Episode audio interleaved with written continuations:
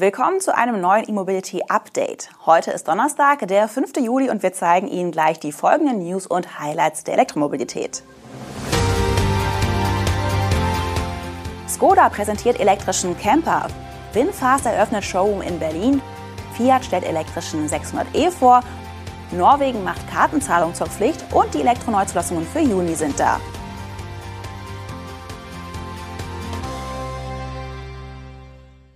Die VW-Tochter Skoda ist um ein spannendes Modell reicher, den Skoda Rodiac. Dabei handelt es sich um ein rein batterieelektrisches Allradfahrzeug, das technisch auf dem Skoda Enyaq Sportline basiert.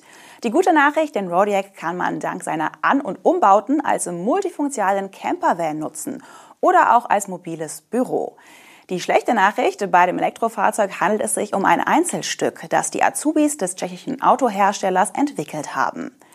Doch den Managern der Marke scheint das Ergebnis zu gefallen. Den Rodiac könnten digitale Nomaden ganz nach Belieben für Reisen, Arbeiten oder Freizeit nutzen. Ortsunabhängig und auch abseits ausgetretener Pfade, heißt es recht euphorisch in einer Mitteilung des Autobauers. Unter anderem bietet der Skoda eine permanente Internetverbindung, einen 27 Zoll Monitor und eine Dockingstation. Hinsichtlich der Selbstversorgung unterwegs soll sich der Innenraum mit wenigen Handgriffen in eine Wohnumgebung mit Bett und kleiner Küche verwandeln lassen.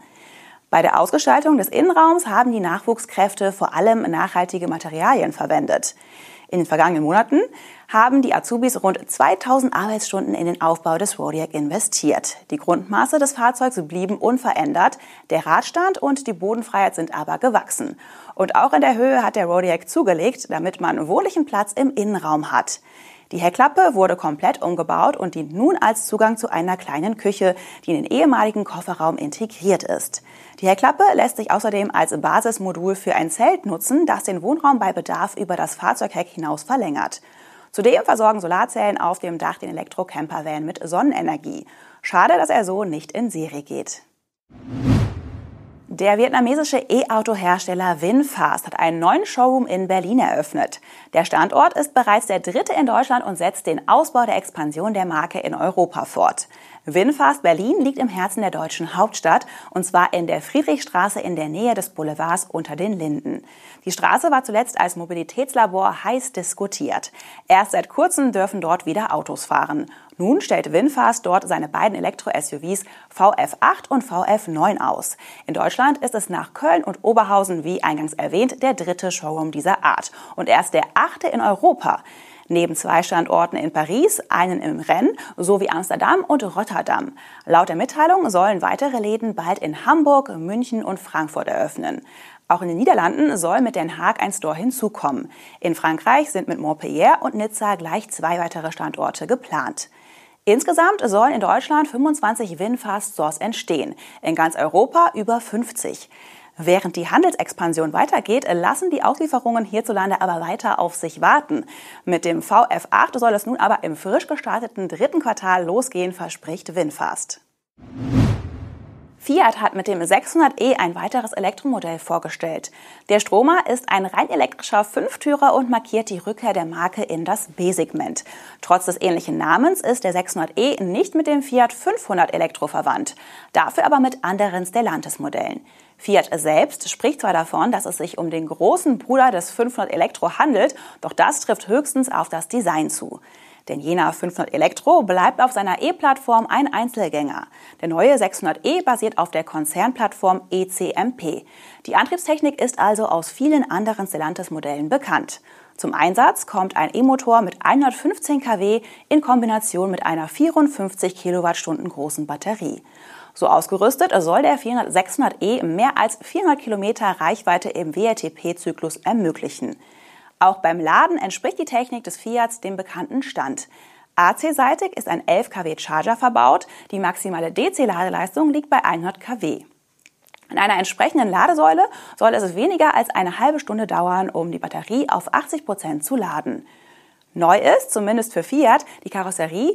Denn einen Seicento gab es bei der Marke seit vielen Jahren nicht mehr. Auch wenn es sich im Laufe der Zeit die Fahrzeugsegmente verschoben haben und der neue 600e ungleich größer ist als ein historisches Vorbild, geht das neue Fiat-Modell heutzutage als B-Segment-Fahrzeug durch.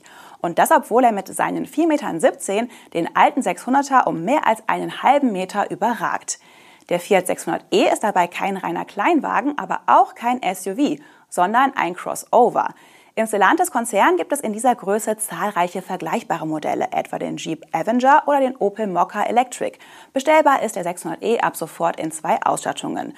Für die Einstiegsvariante Red gibt Fiat in Deutschland einen Listenpreis von rund 36.500 Euro an. Die Top-Version La Prima kostet dagegen mit rund 42.500 Euro deutlich mehr. In Norwegen sind Ladeinfrastrukturbetreiber seit dem 1. Juli verpflichtet, an neuen Schnellladestationen die Möglichkeit einer Kartenzahlung anzubieten.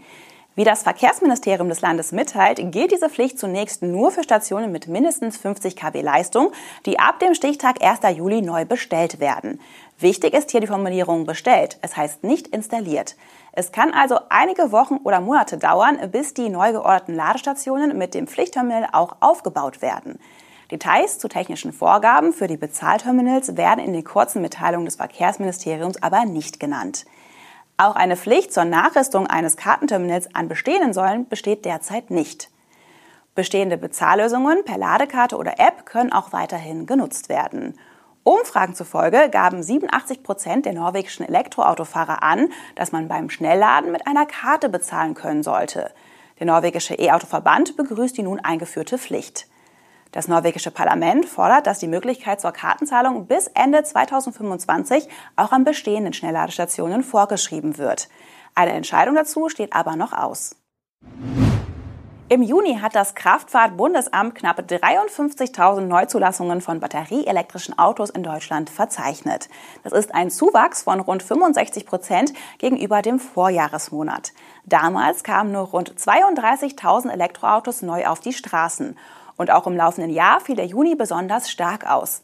Im Mai wurden rund 43.000 Stromer zugelassen, im April waren es nur knapp 30.000. Über alle Antriebsarten hinweg wurden im Juni rund 280.000 Neuzulassungen für Pkw registriert. Der Automarkt erlegte gegenüber dem Vorjahr also um rund 25 Prozent zu. Zu den knapp 53.000 reinen Elektroautos kamen im Juni in Deutschland rund 78.000 neu zugelassene Hybridautos hinzu. Davon waren aber nur knappe 16.000 Plug-in-Hybride. Schon seit Jahresanfang verbucht der Plug-in-Absatz Monat für Monat zweistellige Verluste, was zum Teil mit dem Entfall der Umweltbonusförderung zu erklären ist. Zum Schluss noch kurz die Marktanteile für Juni. Die Benziner liegen mit 35,6 Prozent vor den Hybridautos ohne Stecker mit 22,2 Prozent. Dahinter folgen die reinen Elektroautos mit 18,9 Prozent vor Diesel-Pkw mit 16,7 Prozent. Die Zahlen zu den einzelnen Modellen veröffentlicht das Kraftfahrtbundesamt für gewöhnlich erst in einigen Tagen. Klar ist aber schon, dass Tesla hier zum Quartalsende wieder das Elektrosegment deutlich nach vorne gebracht hat.